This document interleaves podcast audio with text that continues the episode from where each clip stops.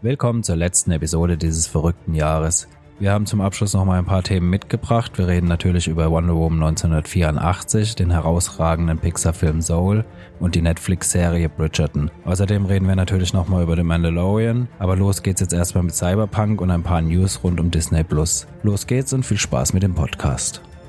Wir haben dieses Jahr sind wir mal von unseren Traditionen etwas abgekommen, aber ich habe mir eigentlich auch gedacht, jo, so 2020 scheißen wir mal komplett auf Traditionen.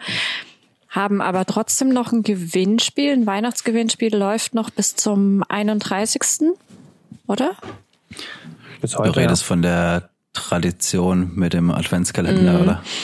Mm, haben noch dieses äh, Gewinnspiel von Arthouse Cinema. Da verlosen wir je zweimal, also je einen Freimonat für Arthouse Cinema, diesen Streaming-Dienst von Leonine ist der, soweit ich weiß. Ja, genau.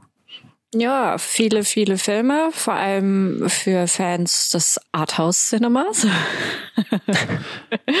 ja, vor allem läuft nur noch heute. Also wenn ihr den Podcast bei Erscheinung hört, ähm, Am besten gleich dann teilnehmen. noch schnell mitmachen. Ich hau den Link in die Show Notes rein.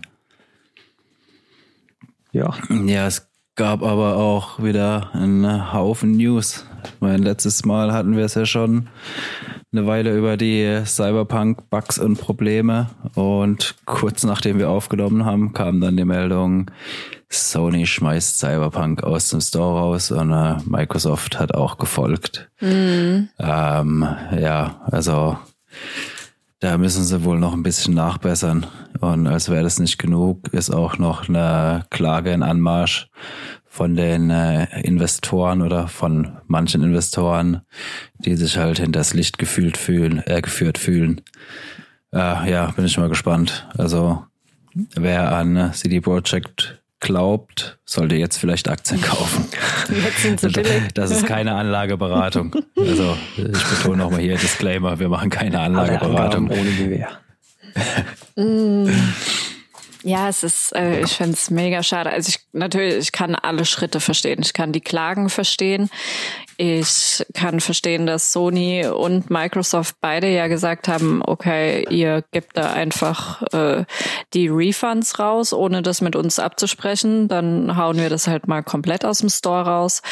Ich kann das alles wirklich vollkommen nachvollziehen. Aber ich muss halt auch dazu sagen, äh, also Klar hat's Bugs und Fehler und ab und zu stürzt ab, aber ich habe mega meinen Spaß an dem Spiel. Klar hätte das was viel, viel Besseres werden können und ich habe mir auch viel, viel mehr erhofft, aber ich habe trotzdem immer noch meinen Spaß an dem Spiel. Ja, es ist auch ein saugutes Spiel, also darüber braucht man nicht, also brauchen sich nicht beklagen, aber ja, es ist halt Problem sind die alten Konsolen. Ich habe die Woche auch nochmal mit äh, Sven geredet, der zockt auf Stadia. Da läuft's auch soweit gut. Also die PC-Version äh, ja, scheint echt gut zu laufen. Also wer jetzt eine PS4 oder Xbox noch hat, eine alte, sollte sich vielleicht mal überlegen, wenn er es unbedingt zocken will, einfach über Stadia. Braucht man dann kein Gaming-PC und äh, ja, kannst dann äh, zocken, wo man will. Das ist, glaube ich, eine ganz gute Alternative. Mhm. Anfa Sven, ja, tatsächlich. Äh, zockst ja, du es noch? Weiterhin eigentlich nur meine Partnerin, die aber mit vollem Elan, aber auch da immer wieder der Frust ähm, oder dieses alte Anfixerspiel von mega Lust, was morgens erst was gemacht wird nach dem Aufstehen und dann hier und da mal die Bugs, dass da mal irgendwo eine Flamme in der Luft hängt oder da eine Gitarre spielt, ohne dass er eine Gitarre in der Hand hat oder so, mal davon abgesehen. Das ist eher belustigend als wirklich störend. Mm. Ähm, aber nervig ist halt echt, dass es halt alle paar Stunden wirklich einen Vollcrash hat und nicht dann halt auch, je nachdem, wo der letzte Speicherpunkt war, doch schon ein Stück zurückwirft. Ähm, und das passiert halt wenn man jetzt mehrere Stunden am Tag spielt, schon regelmäßig bis zu zwei bis dreimal am Tag, würde ich mal sagen. Also mhm. schon im Schnitt alle zwei bis drei Stunden. Speicher, also den Bug haben sie ja mittlerweile behoben. Es gab ja zwischendurch noch den Bug, dass wenn dein Safe Game zu groß wird, dein Speicherstand unwiderruflich zerstört wird. Okay. Aber das haben sie mittlerweile in den Griff gekriegt. Also das wurde mit dem äh, letzten oder vorletzten Patch rausgepatcht. Ja.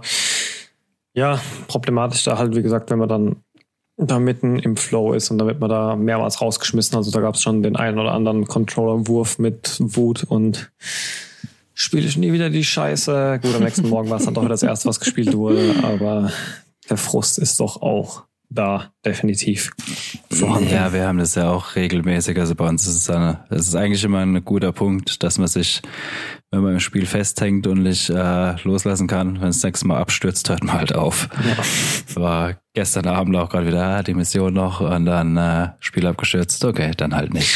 Ja, wir hatten tatsächlich auch Bugs im Spiel, dass du dann irgendeinen Charakter retten und aus irgendeiner weiß nicht, was es war, so eine Garage oder was zum Auto rausziehen musstest und der war halt aber einfach nicht da. Soll halt irgendwo gefallen rumliegen und du sollst ihn retten und er war halt einfach nicht da. Das heißt, deine Mission ist dann davon abhängig, dass dieser ja, dass halt irgendwas mit irgendeiner KI passiert, was halt nicht passiert. Und dann rennst du da halt erstmal eine halbe Stunde rum, denkst, du bist zu blöd und kapierst was nicht. Dann guckst du dir ein YouTube-Video an, merkst, okay, es ist halt einfach mal wieder ein Bug und dann fängst du halt die ganze Mission wieder von vorne an. Das ist mhm. teilweise schon echt Also das, das ja, hatten wir Gott sei Dank noch nicht, aber das kenne ich noch von, von Skyrim damals, dass es teilweise Bugs gab, wo du mit einem NPC irgendwo hin musstest und äh, wenn du einen NPC verloren hast oder der hat sich irgendwo festgebackt und dann, dann war es vorbei mit der mhm. Quest. Aber das hatten wir jetzt bei Cyberpunk Gott sei Dank noch nicht. Also wirklich die ja, schlimmsten auf Sachen. Der Xbox, auf der Xbox gab es wohl die Probleme. Da, ich will es nicht spoilern, bei ähm, relativ am Anfang, so bei der ersten großen Mission, da, ich weiß nicht, ob du so weit gezockt hast, wenn da fliegst du mit dem Hubschrauber um so ein Dach rum. Mhm. Und äh, da gab es auf der Xbox wohl das Problem, dass die Geschütze, die du da zerstören musst, keinen Schaden genommen haben und dann bist du halt da in der Schleife gehangen und dann konntest du das Spiel nicht mehr weiterspielen. Super scheiße. Mhm. Aber wurde mittlerweile, soweit ich weiß, auch gepatcht. Mhm.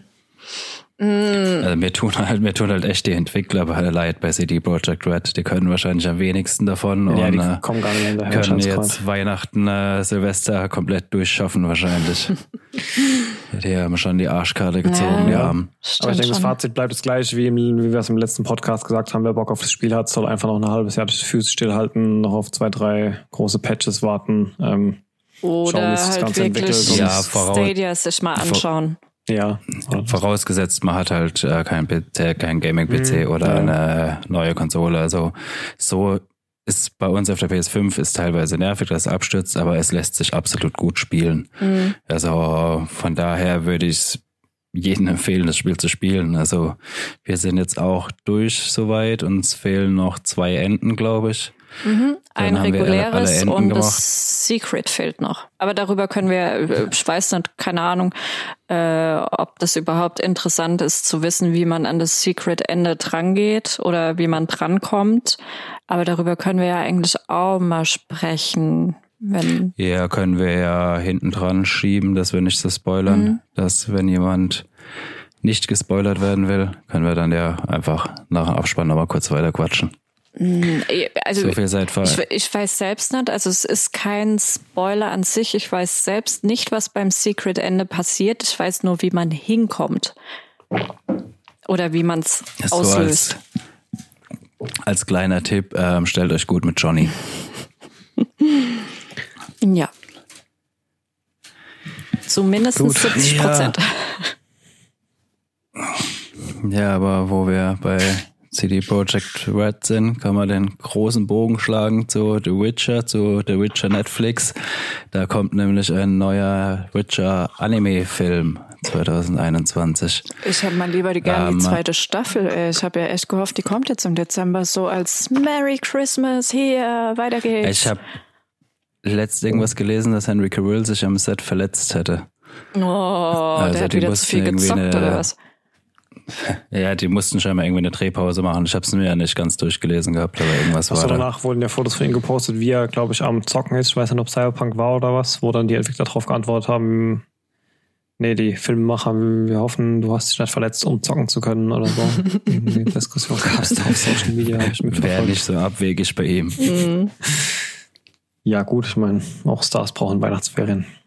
Ja, aber weiß einer von euch mehr was zu dem Film? Ich habe jetzt auch nur irgendwie, ich weiß nicht, war Netflix Tweet oder irgendwas, wo ich es gesehen hatte, aber ich habe jetzt auch keine größeren Informationen drüber. Nee, ich habe auch nur mitgestellt, das, was kommen soll, aber darüber hinaus muss man mal abwarten, bis weitere Infos folgen.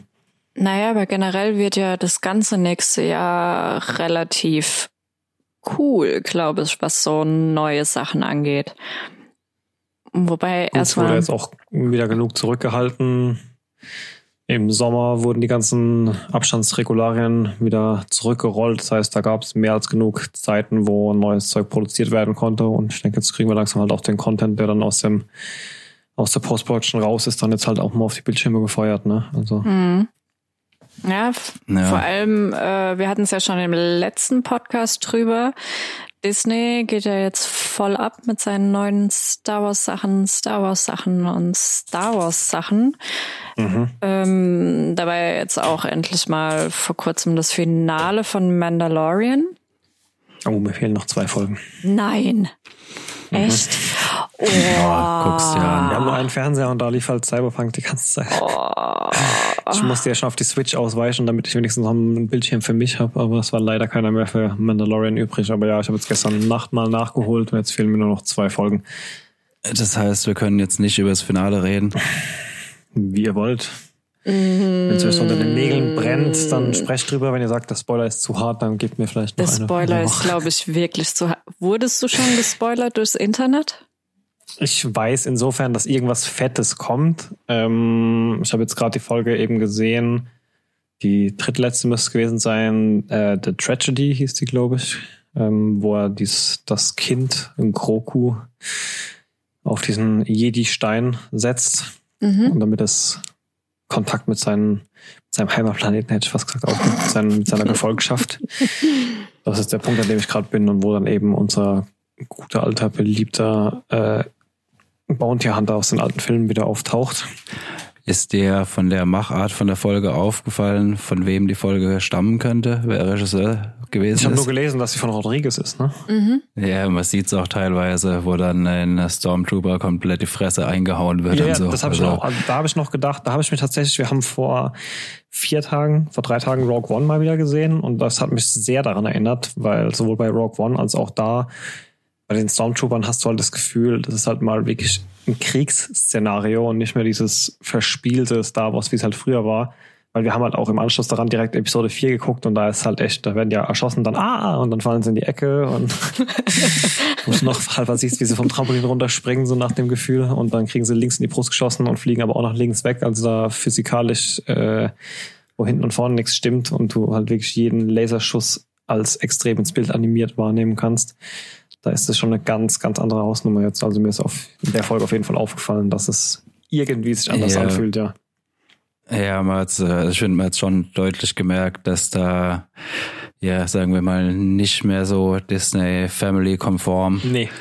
Ähm, aber ja, ich, also die zweite Staffel ist wieder so genial. Mhm. Ist jetzt auch die zweite Staffel von The Gallery rausgekommen. Mhm auch auf jeden Fall angucken. Also es gibt jetzt, es ist jetzt nur eine Folge. von Mandalorian, ne? Genau. Ja, genau. Also ich weiß nicht, ob du die erste Staffel geguckt hattest. Nee. Weil die war richtig, richtig gut. Also guck dir das an. Das mhm. ist so abgefahren, was die da alles auf die Beine stellen und wie und vor allem, was das alles für ultra die Star Wars Nerds sind einfach. Ja.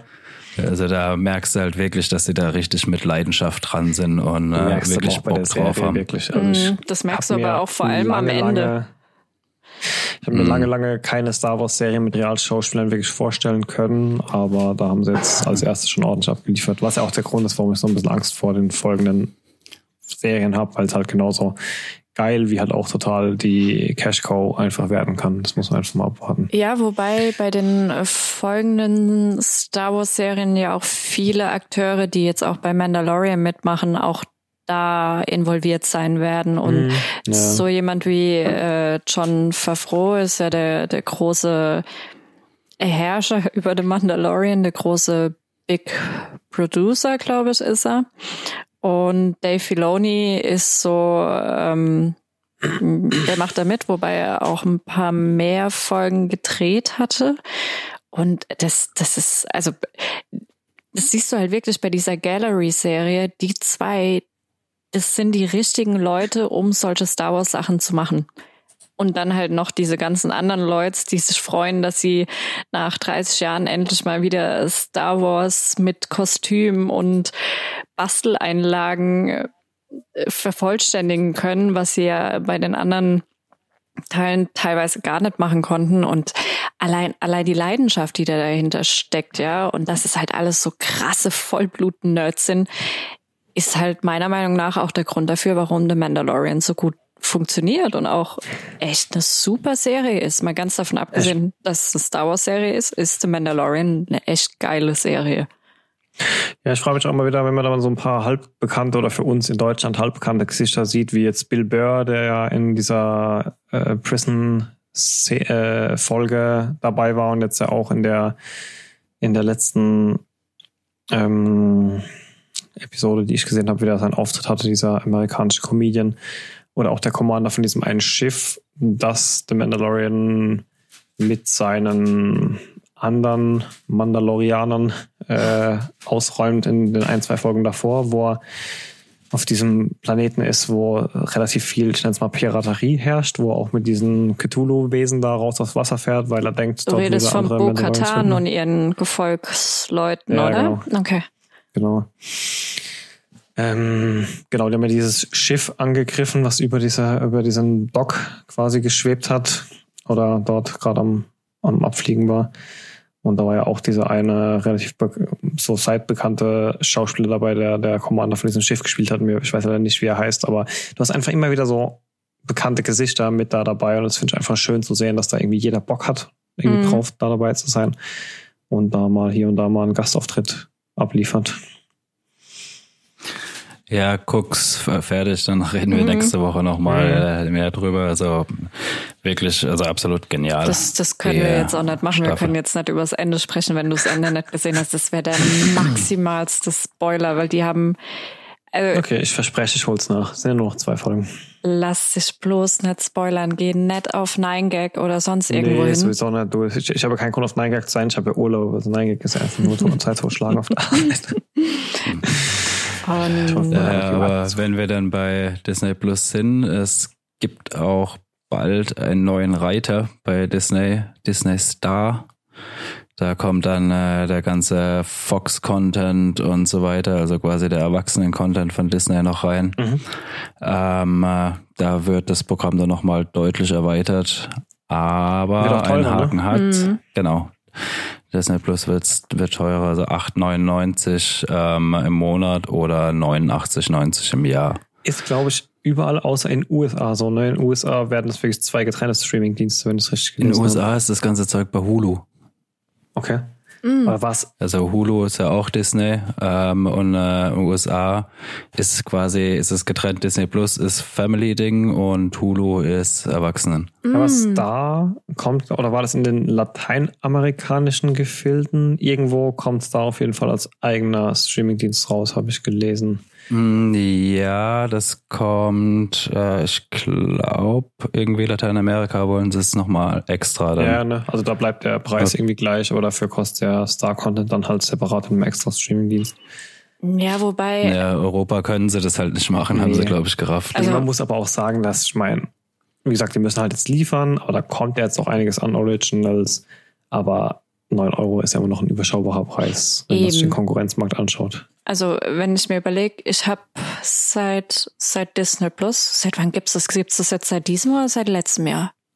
Diesem Jahr. Diesem Jahr? März, März oder ja, April. Anfang Ziemlich Jahr genau. Irgendwann. Ich glaube, äh, haben wir das noch, ich glaube, das ging mit der ersten Woche Lockdown. Ich glaube, in der Woche, wo der, wo der erste offizielle Lockdown ausgesprochen wurde, kam Disney ja, Plus, da haben wir, glaube ich, ja, drüber gescherzt, ob Disney nicht Corona verursacht hat. ähm, und ich habe dieses Jahresabo und zahle, glaube ich, aktuell 79 müssten es, glaube ich, sein. 79 Euro. Mhm. Also am Anfang waren es 59, oder? Also 5 Euro im Monat mhm. waren es am Anfang. Ja, du hast doch das äh, Ange also dieses ähm, Vorbestellerangebot gemacht. Es mhm. war noch billiger, glaube ja, ich. Aber 50 Euro waren es da, glaube ich, im mhm. Jahr fürs erste oder so. Aber ja, wie gesagt, also ich glaube, aktuell sind es 79 Euro und die 10 Euro mehr im Jahr ist also für mich persönlich ist vollkommen in Ordnung. Vor allem, wenn ich mir überlege, wie es in Zukunft vielleicht mit Streaming und Kino weitergehen könnte. Ich glaube nicht, dass die sowas nochmal machen wie bei Mulan vielleicht für einen riesen Blockbuster, dass sie sagen, okay, ihr müsst ein bisschen was zahlen, damit ihr diesen Film gleichzeitig wie Kino-Release anschauen könnt. Aber ich denke, jetzt, wo wir zum Beispiel Soul hatten, gerade vor ein paar Tagen, dass es in Zukunft viele Kinofilme geben wird, die direkt auch dann zu Disney Plus kommen werden. Von daher sind mhm. diese 80... Ohne Extrazahlung meinst du? Ich denke schon. Also die hatten es ja jetzt dieses Jahr einmal mit Mulan probiert, dass du eine Extrazahlung hattest. Und ja. jetzt haben sie ja Soul rausgehauen ohne Extrazahlung, wobei du den locker, das, den hättest du locker ins Kino bringen können und der wäre wahrscheinlich eingeschlagen wie eine Bombe, weil es halt ein super toller Film ist, der zur richtigen Zeit rauskam. Und ähm, ich denke, dass sie das in Zukunft ja, das vielleicht sogar öfters machen, dass sie auch mal Kinofilme direkt auf den Streamingdienst raushauen. Ja, das Ding ist halt auch das ähm, äh, Ding, wenn halt ähm, auf HBO Max und äh, Eben. was weiß ich noch, wenn die da halt gleich rauskommen, dann äh, kann es ja gut sein, dass die ähm, äh, das ja, dann wird es wahrscheinlich schwer, das für die irgendwie zu rechtfertigen, dass die dann 30 Dollar wollen und äh, denk, alle anderen hauen sie kostenlos ich rein. Ich denke, dass genau mit dem, wie es mit HBO Max jetzt weitergeht und wie bei denen die Rechtsstreit, die definitiv folgen werden, noch laufen werden, ähm, was dabei rauskommt und wie viel von den Filmen jetzt wirklich so kommen, wie sie es versprochen haben, dass das einen ganz großen Anteil daran haben wird, auch auf anderen Konkurrenzplattformen zu entscheiden, was da künftig was kostet und was nicht. Mhm. Weil es ist halt für die eine, eine ewige Balance zwischen schwarze Zahlen schreiben und äh, halt User gewinnen. Ähm, und keiner dieser Streaming-Dienste, so funktioniert die Entertainment-Branche einfach nicht, wird jemals, glaube glaub ich zumindest nicht, wird jemals so eine Amazon-Nummer abliefern können, dass er sagt, okay, wir schreiben jetzt acht Jahre lang rote Zahlen, bis wir jeden anderen gefressen haben und dann sind wir eh die einzigen. Apple ähm, kann das noch. Ähm, die haben jetzt ja auch gerade den äh, Scorsese-Film, den neuen, gekauft. Gut, aber glaubst du wirklich, dass wir ähm, jemals, äh, reden wir mal von den nächsten 15 Jahren, erleben werden, dass es, dass Netflix Disney kauft oder wenn dann andersrum. Oder also andersrum. Also eher oder Disney, Netflix. Also ich meine, wenn du aufs Apple Bankkonto guckst, könnten die wahrscheinlich einfach alle kaufen. Ja, oder ja, vielleicht wird es irgendwann mal dazu kommen. Und Amazon auch. Ja, muss man mal abwarten, kommt drauf an, wie, äh, äh, also wie ernst das zum Beispiel Apple jetzt nimmt, ich kann es noch nicht abschätzen. Das ist halt äh, einerseits bringen sie halt schon immer mehr Content. Ist zwar noch sehr, sehr dünn auf Apple Plus, aber da sie jetzt halt auch so große Filme wie den neuen Scorsese einkaufen, muss man mal abwarten. Und äh, da ist es auch so, dass es nicht mehr, also ich habe letztes was gelesen, dass es nicht mehr exklusiv halt für Apple-Geräte ist, sondern die wollen die App auch auf Android TV bringen. Hm, das wäre doch mal was. Ähm, ja, und dann, dann muss man mal gucken. Also mal abwarten, ob die da jetzt in Zukunft noch größer mitmischen wollen oder ob das für die so ein äh, Nebenspielplatz ist, um ihre eigenen Services zu pushen. Mhm. Ja. Ja, wird man sehen. Also so oder so war dieses Jahr 2020 und ganze Corona, Lockdown, Kinos zu und keine Ahnung was, das hat die Branche, die komplette, das hat die ganze Welt aufgemischt. Und ich denke, Entertainment, Streaming, Kino, Filmstudios, die werden sich jetzt erstmal in den nächsten paar Monaten, wenn nicht sogar in den nächsten paar Jahren erstmal neu kalibrieren müssen, um zu schauen, okay, wie wird es in Zukunft aussehen? Werden wir weiterhin unsere Kinofilme nur ins Kino bringen oder gehen wir den gleichen Weg wie jetzt so, so ein Vorreiter wie HBO Max, beziehungsweise Disney hat es ja mit Mulan eigentlich schon ausprobiert. Die hatten ja im Endeffekt dann auch keine andere Wahl. Und ich bin auf jeden Fall gespannt, wie es weitergeht. Ich werde auch weiterhin ins Kino gehen, aber ähm, ich denke, da wird sich ja, viel, ja, viel ändern. Ja, da war ja vor Disney, bevor Disney das mit Mulan gemacht hat, war ja noch das Trolls, das war ja auch ultra erfolgreich dann. Ah, stimmt, ähm, das habe ich vergessen. Streaming. Ja. Ähm, ja, muss man abwarten. Ich glaube, es ist momentan echt schwer. Die werden jetzt alle ein bisschen rumprobieren und gucken, wie man am meisten Geld rauskriegt. Was man halt nicht vergessen darf, das hat man halt jetzt ähm, bei Soul beispielsweise gesehen oder auch bei Wonder Woman 1984. Dadurch, dass ein Streamingdienst dann halt so einen großen, großen Kino-Blockbuster, es sind im Endeffekt sind's Kino-Blockbuster, kriegen die halt wahrscheinlich extrem viele Abonnenten. Ich meine, es ist eine Sache, wenn, wenn Netflix sagt, ah, äh, diesen Monat kommt der neue George Clooney-Film, der extra für Netflix produziert wurde. Das ist nochmal eine ganz andere Hausnummer, wenn man jetzt sagt, ey, ihr kriegt da jetzt einen Disney Disney-Kinofilm oder ihr kriegt Wonder Woman jetzt direkt zu euch nach Hause. Ja, aber Netflix hat ja auch so ihre Leuchtturmprojekte. Du hast da ja dann, äh, keine Ahnung, der ähm, Irishman mhm. oder so. Das waren ja auch so Filme, die halt ja. ultra gezogen haben. Definitiv. Also bei Netflix, die machen halt extrem viel quantitativen Content, ähm, aber hauen dann halt auch immer mal wieder so 200 Millionen Dollar mhm. Produktionen raus. Ja, und ich denke, davon wird es in der kommenden Zeit wesentlich mehr geben. Ja, mit Sicherheit. Ihr hattet vorhin Soul erwähnt. Ich habe tatsächlich nur geschafft, kurz reinzuschauen. Ähm, nein. Ganz, an einem ganz späten Abend. Oh nein. ähm, Prämisse scheint zu sein, wir haben das Afterlife oder mehr, mehr so das Zwischenleben. Zwischenleben Nein, wir haben das? das Before Life. Ah, nur das davor, okay. Das davor, ähm, auf Deutsch heißt jenseits und davorseits, gell? Davorseits nennen sie es, glaube ich. Davorseins oder davorseits oder so irgendwas, ich weiß es alles mehr genau. Ja. Und wir haben eine Seele, die ums Verrecken niemals auf die Erde will, ne? Genau, die 22. ja, also wir haben quasi eine Seele, die zurück auf die Erde will und eine, die überhaupt nicht auf die Erde will. Eben, aber die yes. ja. Erzählt. Ja, nee, äh, ja kurz äh, das äh, Setting nochmal beschreiben, bevor wir in unsere Lobeshymne übergehen. ähm, äh, ja, ist im Prinzip so ein äh, ja, Musiklehrer, der eigentlich gern ähm, ja, Jazzer wäre. Also denn sein Traum ist es halt irgendwie in Jazzclubs zu spielen und den Jazz zu leben, aber ist halt als Musiklehrer äh, ja in der Schule gelandet und kriegt jetzt seinen äh, Festvertrag angeboten, was natürlich seine Mutter riesig freut, ihn weniger.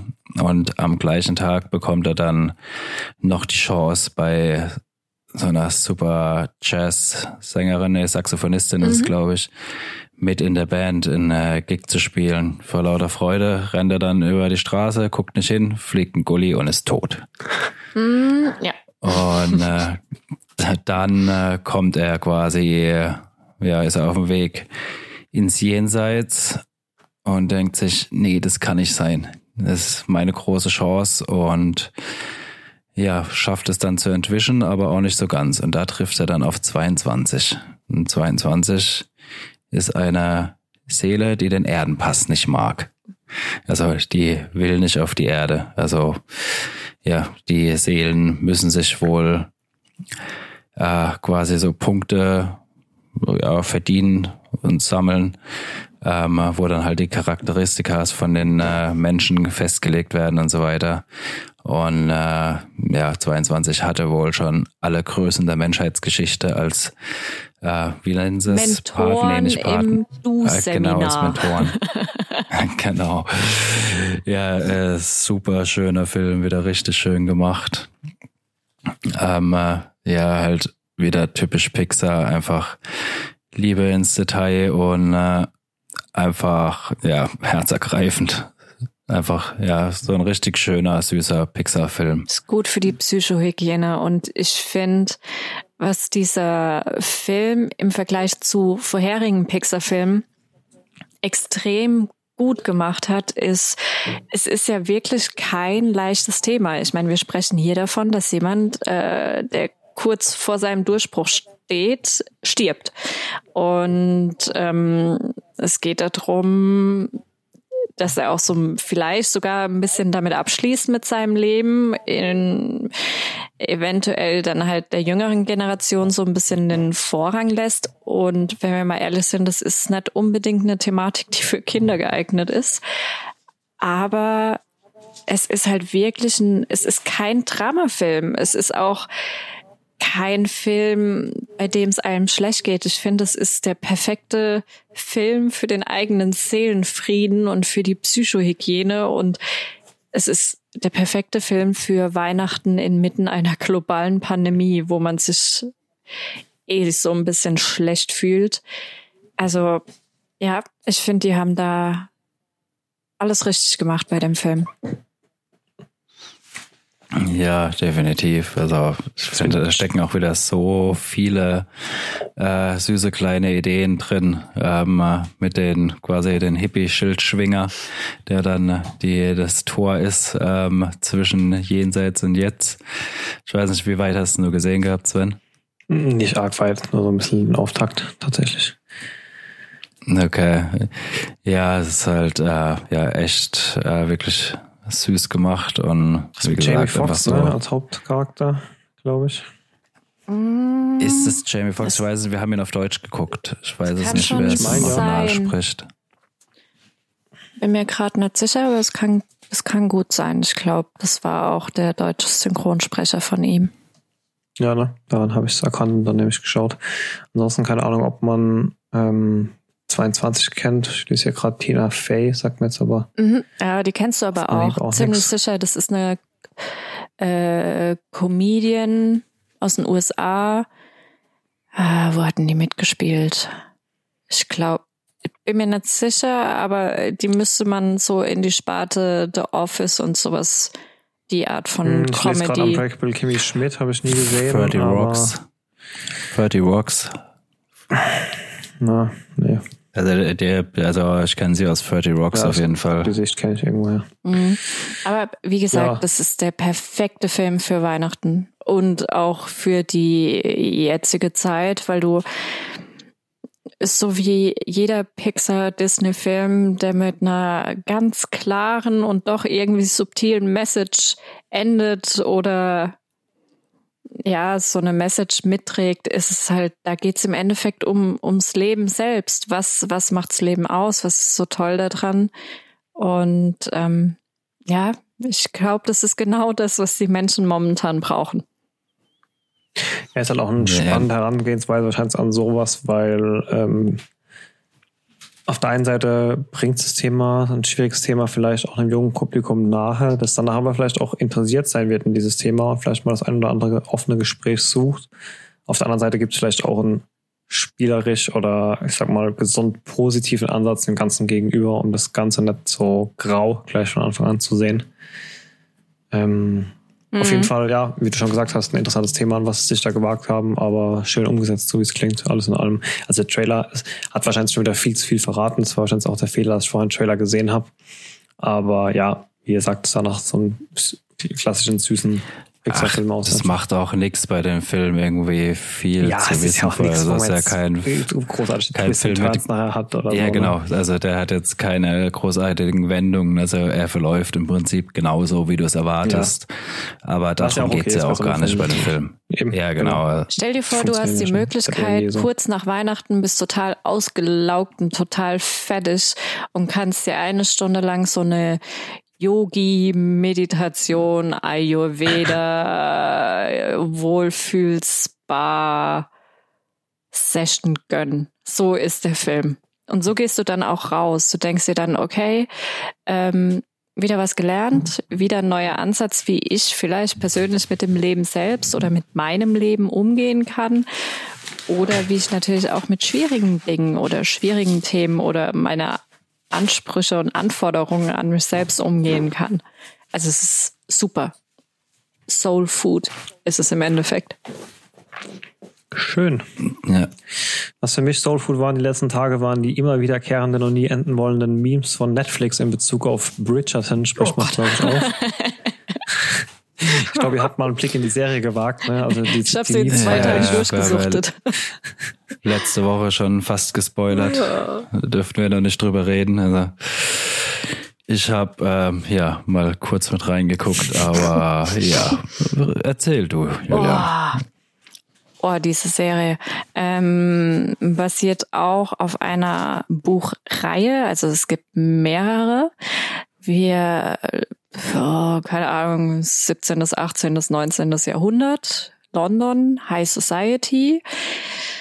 Aber, oh, es ist eine kitschige Serie. Ja, das ist also richtig The Royals, ne? Irgendwie so. Also, ey, dagegen ist The Royals äh, Drama und also, ey, Bridgerton. Das ist eher so Dallas Club ähm, äh, in Hochglanz vor, oh ähm, äh, ja, vor halt ein paar hundert Jahren oder vor hundert Jahren. Naja, der also. Aufhänger ist folgender.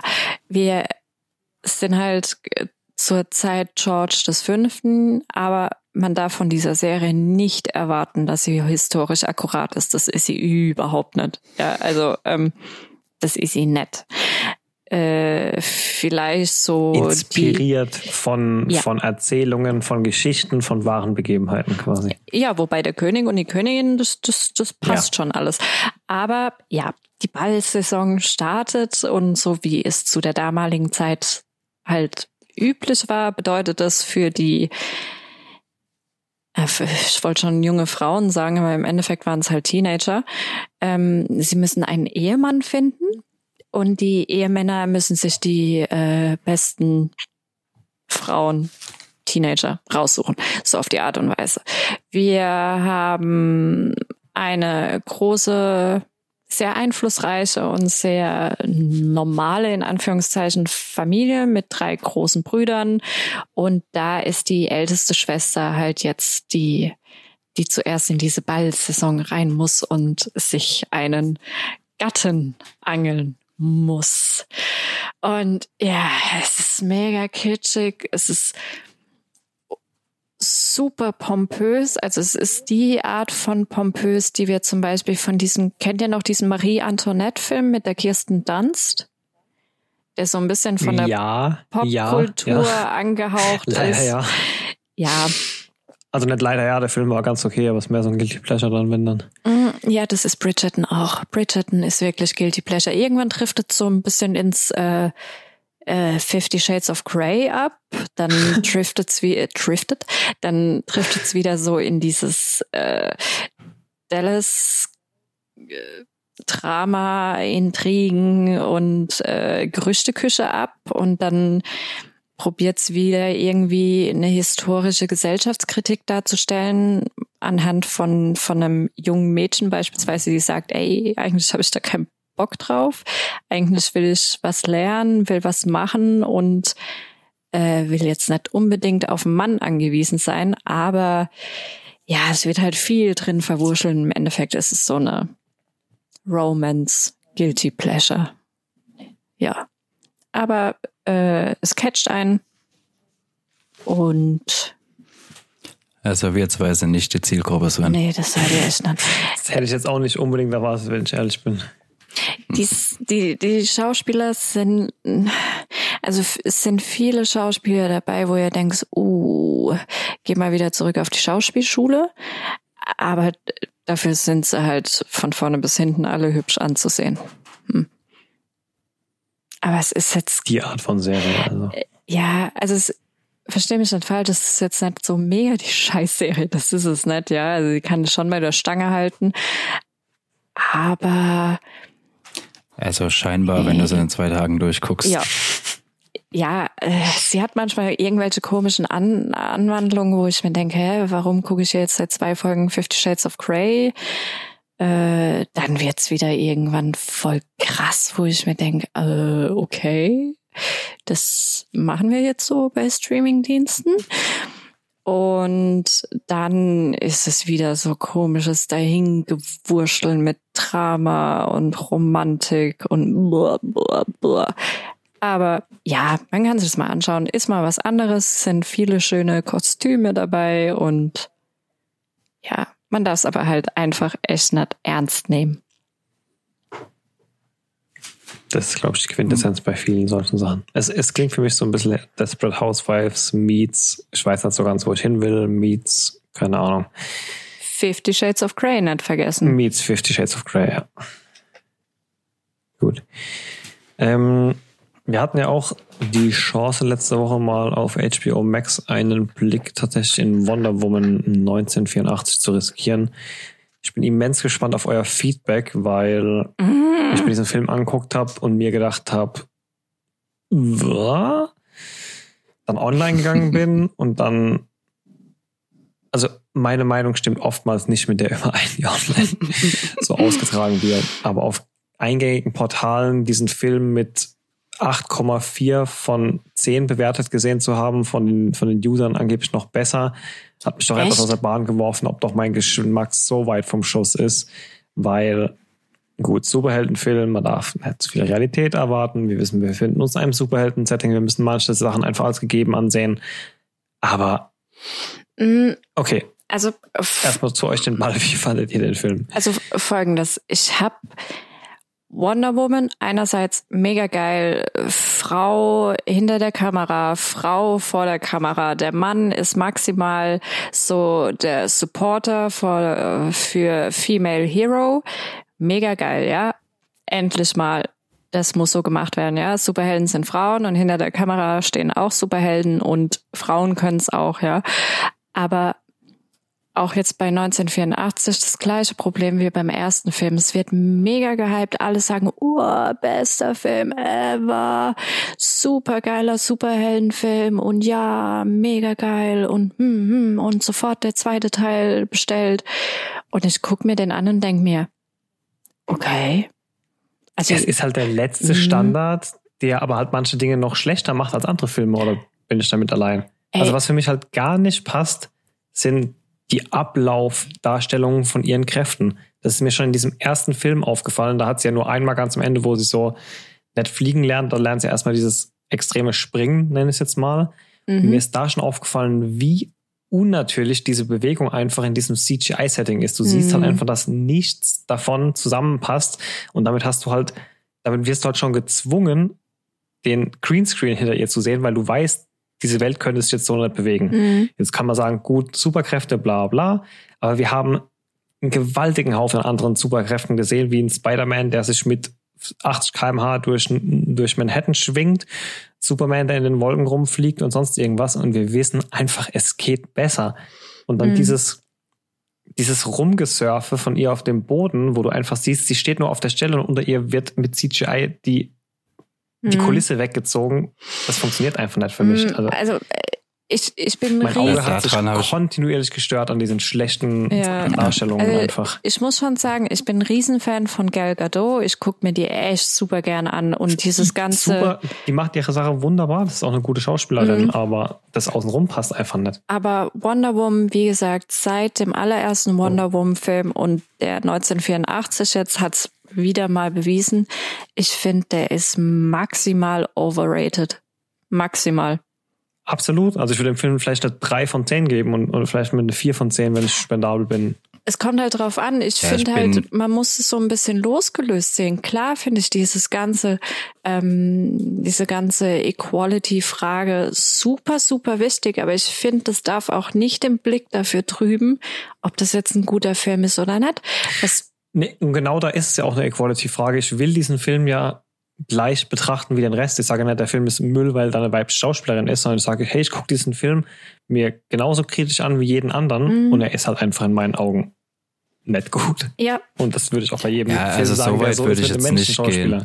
Findest du den also gut? Also ich fand den jetzt auch, ich fand ihn nicht gut, aber auch nicht scheiße. Nee, scheiße also war er nicht. Ich fand, fand, es war sagen wir mal, guter Standard für einen Superheldenfilm. Also der hat mich jetzt nicht mehr oder weniger abgeholt wie die letzten Superheldenfilme, die ich so gesehen habe. Es ist es halt, es war von der Story her genauso Standard wie der ganze Rest, aber die Effekte waren halt noch schlechter und dadurch ist er für mich halt schon im Gesamtpaket schlechter als der Rest.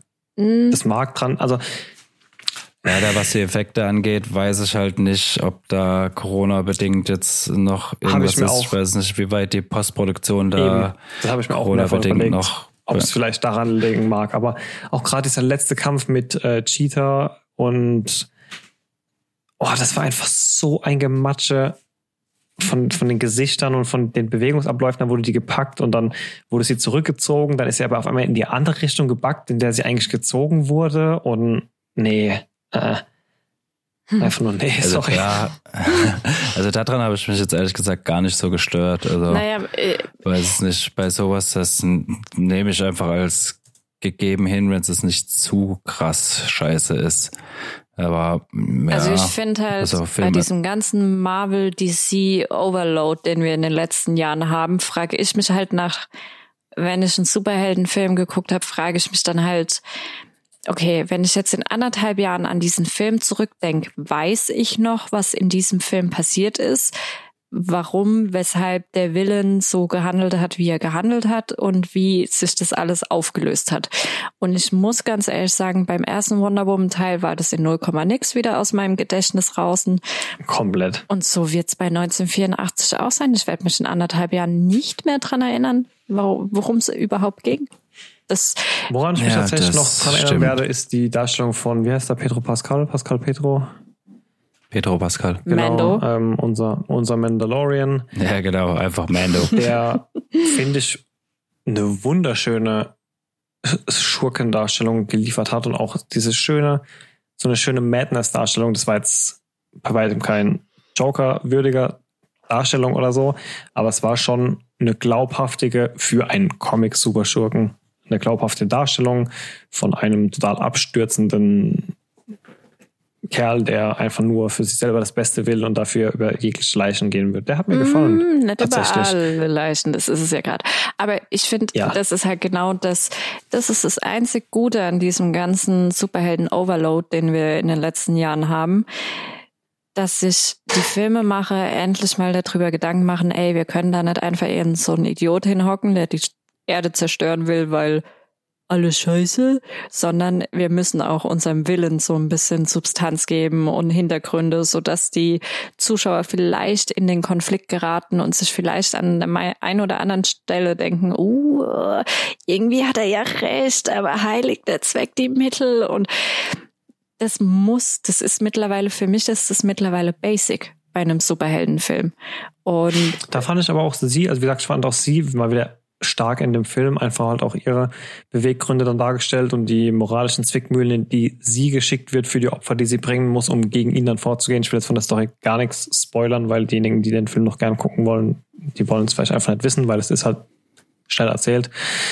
Ähm, ich fand die beiden Hauptcharaktere in dem Fall gelungen, aber da hört es halt auch wirklich schon auf für mich. Mm, Ja, ja, das ist halt leider, also wie gesagt, man kann sich angucken, es ist kein schlechter Film, es ist aber auch kein besonders guter Film. Also, mm, jo, es ist halt ein Ja, Es da ist halt diese halt Kategorie. ein. In, wenn ich jetzt eh schon den Streamingdienst abonniert hätte, hätte ich mir auf jeden Fall angeguckt. Ich habe ihn ja auch bis zum Ende angeguckt. Also so beschissen, dass ich dass ich ihn ausgemacht hätte, war er jetzt auch nicht. Aber ich sag mal, hätte ich meine 16 Euro im Kino dafür ausgegeben oder 13 Euro, dann weiß nicht, ob ich da so begeistert rausgelaufen wäre. Du hättest es auf jeden Fall nur Ja, einmal gemacht. Und das ist halt ja, das, ja, das, ja. also, das ist halt ein Unterschied. Und es gibt, Und ich würde auch nicht in den dritten jetzt reingehen, wenn es einer kommt. Das definitiv äh, nicht. es Also ich kommt einer, wurde ersten- heute bestätigt. Okay, nee. Dann, also für mich ist das Thema durch. Ja, aber genau so sehe ich den Film. Ich wäre für den Film auch nie ins Kino gegangen, aber um dir so mal anzugucken, fand ich den vollkommen okay. Also fand den jetzt, wie gesagt, weder scheiße noch äh, besonders gut, aber es ist halt so, ja, halt ein typischer Superheldenfilm. Superheldenfilm. ne? Er Ja, hat vielleicht nicht, nicht mehr geliefert und nicht weniger, wie was ich erwartet hatte. Mm, Ja, wobei ich Ja. schon zugeben Ja. muss, also mich stört's, dass er so extrem overrated war, weil dadurch habe ich mir mehr das, ja. erwartet. Aber das Ja, dafür kann der Film nee, ja nee, nichts. natürlich nicht, aber das war Ja, beim ersten jein. Teil genauso. Alle mega gehypt, gesagt, oh ja, geil, Frauenpower vor und hinter der Kamera muss jetzt mal gemacht werden. Da habe ich mir gedacht, ja, habt ihr recht, muss gemacht werden, stehe ich voll dahinter, dahinter von Aber mir dann aus. macht's doch gescheit. Und dann kamen die ersten Pressestimmen von wegen, ja, nicht nur mega geil, Equality, Gender, endlich funktioniert's mal und auch noch so ein geil, guter Film. Und ich gehe in diesen Film rein, guck mir den an und denk mir, hm, stehe ich mit meiner Meinung alleine da oder, äh, also, hm, ist jetzt so semi. Und so war es jetzt bei 1984 für mich persönlich leider auch wieder. Das, ich finde ihn einfach overrated. Ich würde dem, jo, Ja, also stimme ich dir vollkommen zu, aber ich habe halt auch für mich persönlich nicht mehr von erwartet. Ja, genau. Ja, vielleicht ich war habe es halt eine, alte den Thema nächsten Superheldenfilm erwartet. Ja, eben, genau. Ja. Na gut. Kommen wir von nicht so tollen ähm, hauptsächlich, oder ja doch, die Frauenrollen waren ja toll, aber von enttäuschenden Werken über Frauen zu besseren Werken über Frauen. Ich glaube, in den nächsten zwei Wochen kommt die vierte mm. Staffel von Sabrina raus, ne? Die vierte und letzte. Und Disenchantment. Und Disenchantment. Und American Gods. Mm. Oh, da habe ich tatsächlich immer noch nicht geschafft, die zweite Staffel zu sehen. Ich auch nicht. Wir auch nicht. Das ist auch so ja, eine anstrengende, das ist eine, so ja. eine gute, aber auch so anstrengende Serie. Genau wie diese, diese, diese total losgelöste X-Men-Serie, Legion hieß sie, glaube ich, die da zeitgleich mm. rauskam. Das ist auch so eine unglaublich anstrengende, aber unglaublich gute Serie, für die man sich endlich mal einfach die Zeit nehmen sollte, das nochmal nachzuholen. Apropos. Ja, da habe ich bis jetzt auch nur die erste Staffel geschafft. Apropos. Hm. Apropos Mutanten. Nächsten Monat kann man auf Amazon The New Mutants leihen und kaufen. So viel zum Thema noch äh, Kinofilme. Und ich habe gesehen, äh, nächsten Monat gibt's auch Blade Runner 2077. 2049. Äh, 20, 2049, ich war gerade bei Cyberpunk. ähm, also war einer meiner Highlight-Filme der letzten mhm. Jahre. Ab dem 3. Januar, glaube ich, auf Amazon. Für Prime halt. Ja, egal. Sabrina. Sabrina geht in die vierte und leider letzte Staffel. Äh, ich bin mega gespannt, wobei ich da, ja, ich habe ja die, ähm, die Schauspielerin heißt Kiernan Schipka und ähm, viele der anderen Schauspieler habe ich auch in meinem Instagram-Feed drin und da wird in letzter Zeit viel, viel gepostet und gemacht. Ich bin gespannt. Ich hoffe, dass es ein gutes Ende wird. Ähm, ich fand ja die ersten zwei Staffeln mega geil. Die dritte fand ich so ein bisschen, ja, ist langsam ein bisschen abgedriftet. Aber ja, hat sich zum Ende hin auch wieder gefangen und jo, ich freue mich drauf, weil The Original Aunties kommen ja diesmal auch drin vor. Also die aus der Serie von damals aus den 90ern. Genau, Hilda und Zelda aus den 90er Jahren sollen auch drin vorkommen ich bin gespannt. Ich denke, dass es ganz witzig werden könnte und ja, es ist schade, weil ich habe mir die Serie echt gerne angeguckt, aber ich war halt auch mega Fan damals in den 90ern von Sabrina. Ich habe da alle Bücher gehabt, habe da jeden Abend, ich glaube um 19 Uhr abends kam das immer, habe das immer geguckt und ja, ich bin gespannt. Kommt, glaube ich, heute. Was ist heute? Donnerstag. Heute ist Donnerstag. Donnerstag, der 30. Nee, der 31. Heute. 31. Wahrscheinlich habe ich die Serie schon durch. Der letzte Tag dieses wunderbaren Jahres. Gut. Ja, Disenchantment Staffel 3 bin ich auch mal gespannt. Da hat die zweite ein bisschen geschwächelt jetzt, finde ich. Bin ich mal gespannt, ob sie in Part 3 wieder die Qualität von der ersten Staffel kriegen. Hm, aber können wir mal. Die erste Staffel fand ich einfach super genial. Aber was mir aufgefallen ist bei um nochmal auf das Thema Mando zu kommen, ich finde, das ist die erste Serie, die den zweite Staffelfluch wirklich brechen konnte. Das ist die erste Serie, wo ich sage, jo, die zweite Staffel ist besser als die erste. Wir Definitiv. haben diesen Fluch tatsächlich neulich wieder festgestellt bei, wir haben jetzt ähm, The Handmaid's Tale endlich mal angefangen, die wird ja auch so hochgelobt, diese Serie seit Jahr um Jahr und da auch so festgestellt, dass einfach in der zweiten Staffel dann wieder mit so gearbeitet wird, wo dann auf einmal jemand eine Verlobte hat und auf einmal ein Kind auftaucht, von dem du eine ganze Staffel lang nichts gehört hast. Auf einmal ist es ganz selbstverständlich, dass der ein Kind hatte in der Vergangenheit und so, wo du wirklich wieder dieses gemerkt hast, so okay, da wird dann jetzt wieder Story und Charakterhintergrund dran geklebt, um irgendwie diese zweite Staffel zu füllen. Und ich gehe davon aus, da die jetzt ja auch in der vierten oder fünften Staffel jetzt läuft, dass es da weitergeht und auch weiterhin diese, diese Qualität halten oder wieder heben kann. Aber das ist wieder genau das, äh, wie du es gerade berichtest, dass man immer so in der zweiten Staffel merkst, einfach irgendwie muss da jetzt viel vorbereitet werden und dann hast du oftmals dieses dran gebastelte halt, ne? Außer Die bei Mando. In sich, Mando. In sich abgeschlossen und ja gut, auch, wobei auch da, also der, der hat überhaupt keine Schwächen, aber der macht's halt auch, die machen es halt auch ganz anders, indem sie nur ein oder zweimal, sage ich jetzt mal, wirklich großartig Bezug auf große Handlungsbögen aus der ersten Staffel nehmen.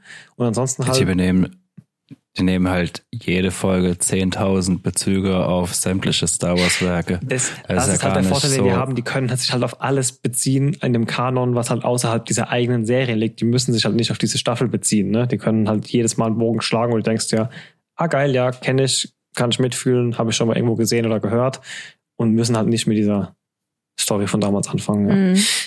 Da die letzte Frage, ohne, ohne dass ihr mich da zu viel spoilert, aber Moff Gideon hat auf einmal das Darksaber, oder? Ausgepackt in der mhm. Folge, die ich jetzt zuletzt gesehen habe. Das ist doch das Saber von diesem Mandalorian Jedi damals, den es vor einer Trilliarden Jahre.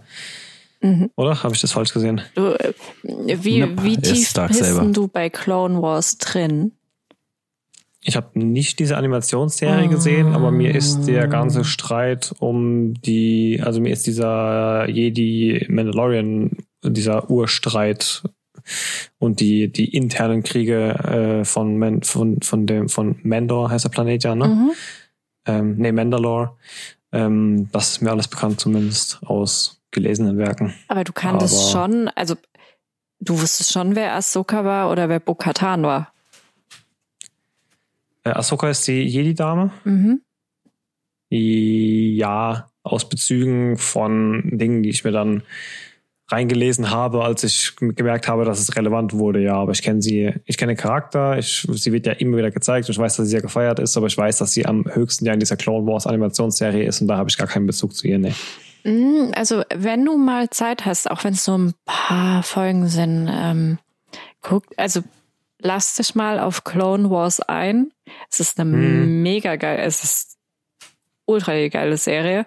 Ja, es wird mir immer wieder gesagt, dass das definitiv und schauenswürdig ist. Ich weiß nicht, warum ich es heute nie, ich bin halt kein, ich glaube, mit das Animierte hat mich halt immer abgeschreckt, weil ich mag ja wirklich gar keine animierten Produktionen, aber eigentlich allein dadurch, dass es Star Wars ist, müsste es mir auf jeden Fall irgendwann mal zu Gemüte führen. Also eigentlich bin ich ja auch kein Fan und ich habe mich lange auch vor der Serie gesträubt, aber ich finde, wenn man mal so zwei, drei, vier Folgen am Stück vielleicht sogar geguckt hat, dann ist man da relativ schnell drin. Und also, äh, wenn man Star Wars mag, wird man Clone Wars lieben. Es ist halt mega eine gute Serie und für The Mandalorian ist es halt auch super Basiswissen. Vor allem was halt ja, Darksaber, Bo-Katan, Ahsoka und so weiter angeht. Also ich bin gespannt, wie es da ja, in der dritten Staffel gedacht, dann weitergeht. Da dass da wahrscheinlich viel Bezug genommen wird, was ich dann halt verstehen werde. Macht das, macht da das Finale für mich überhaupt Sinn und wird so ein großer Aha-Moment sein, wie ihr es die ganze Zeit versprochen habt? Oder ist das dann auch Basiswissen, was nee, vorausgesetzt wird? Definitiv. Okay. Definitiv macht absolut also, Sinn. Wichtige, Dann bin ich auf jeden Fall mal gespannt. Ja. Nochmal so, um auf das Thema oder auf die Frage eben zurückzugreifen. Wichtige Themen oder ganz, ganz wichtige Bezüge, die die Serie Mandalorian jetzt nimmt auf andere Serien oder vielleicht auf andere Stränge oder so, wird dann nochmal gesondert erklärt, weil die wahrscheinlich auch davon ausgehen, dass vielleicht nicht jeder Clone Wars gesehen hat. Aber die auch dir wird. Es ist ja nicht nur Clone Wars, ja auch viele Rebels. Mhm. Also mhm, ja. du kannst, also ich habe weder Clone Wars noch Rebels gesehen. Ich krieg's dann immer gesagt, von wo es ist oder lese es sonst wo, aber ja, es sind halt überall Bezüge oder halt auch dann äh, erfährst halt auch viel über The Gallery, wenn du dir The Gallery mal rein äh, anguckst. Ähm, ja, so, ja, aber das ist ja auch das Schöne, dass da die Serie irgendwie den Ausgleich schafft, super viele schöne Anekdoten für Leute, die den kompletten Kanon bis zum Erbrechen auswendig können, zu liefern und andere Leute, die es gar nicht kennen, trotzdem so abzuholen, das dass sie nicht halt komplett im Wald stehen. Ne? Für mich war das jetzt keine unnötige Folge mit, mit dieser Jedi-Dame. Ähm, ah, natürlich hat sie mich jetzt nicht so gehypt wie jemanden, der vielleicht ihre Story seit Jahren verfolgt hat. Aber natürlich war das trotzdem nicht gut. Die Serie schafft einfach ja. enorm gut den Spagat zwischen einer guten Story und gleichzeitig ähm, den perfekten Fanservice mhm. zu machen. Ja, eben. ja, das stimmt Gut, schon. aber es klingt auf jeden Fall so, als müsste, hätte ich meine Hausaufgaben zu erledigen, damit wir in der nächsten Folge im neuen Jahr dann noch über das Finale von dem Ganzen sprechen können. Oh, das ist das Finale des Jahres für mich gewesen. Das muss ich schon zugeben. Also wenn ich mir jetzt alle oder wenn ich die meisten Serien, die ich noch im Kopf habe, so Revue passieren lasse und alle Filme, die ich geguckt habe, muss ich schon sagen, oh, ich hatte Gänsehaut. Da wurde alles erfüllt, sei es der Fanservice okay, oder sonst irgendwas. Das war für mich so ein kleines dann, dann Weihnachtswunder. Ich, ich, ich leiste ja gerade mediale Späterziehung und presse meiner Partnerin alle Star Wars Filme am Stück rein in den letzten, in den letzten Wochen. Wir haben noch Episode 5 und 6 offen, bevor die ersten zwei Trilogien abgeschlossen sind. Sollte man die dann noch schauen, bevor wir das Mandalorian-Finale schauen? Oder Äh, Mandalorian spielt nach, Nach dem sechsten Jahr. nach dem sechsten Jahr. Habt ihr, Ja, ja, nee, nee, nicht unbedingt. Habt ihr vier gesehen? Mhm. Ja. Ja, dann, dann, dann ist okay. Dann ist Dann okay. ist egal. Dann ist okay. Ist okay. Gut, dann haben wir alle wieder genug zu tun. Und schau dir Gallery an, das Wochen. wirst du auch mögen. Ja, ja, eins, Ja, wenn du fertig bist, wenn du fertig bist mit der zweiten Staffel, dann schau dir Gallery erste Staffel an und äh, mach dann gleich mit der zweiten weiter. Ist vor allem auch, also jetzt rei- gar nicht so von dem reinen Star Wars Ding abgesehen, ist halt einfach auch so abgefahren, was die da auf die Beine stellen, um diese Serie zu produzieren Ja. und wie die die produzieren. Also wenn du Allein die Kulissen und Produktion so, von ich, ich staune in Ja, jeder, ich staune in jeder einzelnen Ja, Folge es- wieder einfach über die Schönheit. es gibt halt keine. Kulissen. Das ist halt das. Also wenn du die Produktion von König der Löwen abgefahren hattest, dann ähm, ist das nochmal hoch drei quasi. Ja, okay, bin ich gespannt. Also das ist halt, ja, also Stichpunkt Volume, die wir es gesehen haben, die haben da halt so abgefahren, wie die das alles drehen. Also guck auf jeden Fall mal rein. ah, gut, wieder genug Hausaufgaben für mich diesmal. Okay. Okay, Gut. dann hören wir uns im neuen Jahr wieder. Ja, guck Mandalorian. Heute, jetzt. Ballert nicht zu viel an Silvester rum. Und bis zum nächsten Mal, würde ich sagen. Guten Rutsch. Bis dann, ciao. Bevor es jetzt ganz vorbei ist, am Ende wie immer noch die Bitte um eure Unterstützung. Wenn euch der Podcast gefällt, dann lasst uns auch ein Abo da oder empfehlt uns weiter. Oder gebt uns eine positive Bewertung, wo auch immer ihr den Podcast hört. Wir würden uns auf jeden Fall freuen und ihr helft uns damit enorm weiter. In diesem Sinne, ciao bis zum nächsten Mal.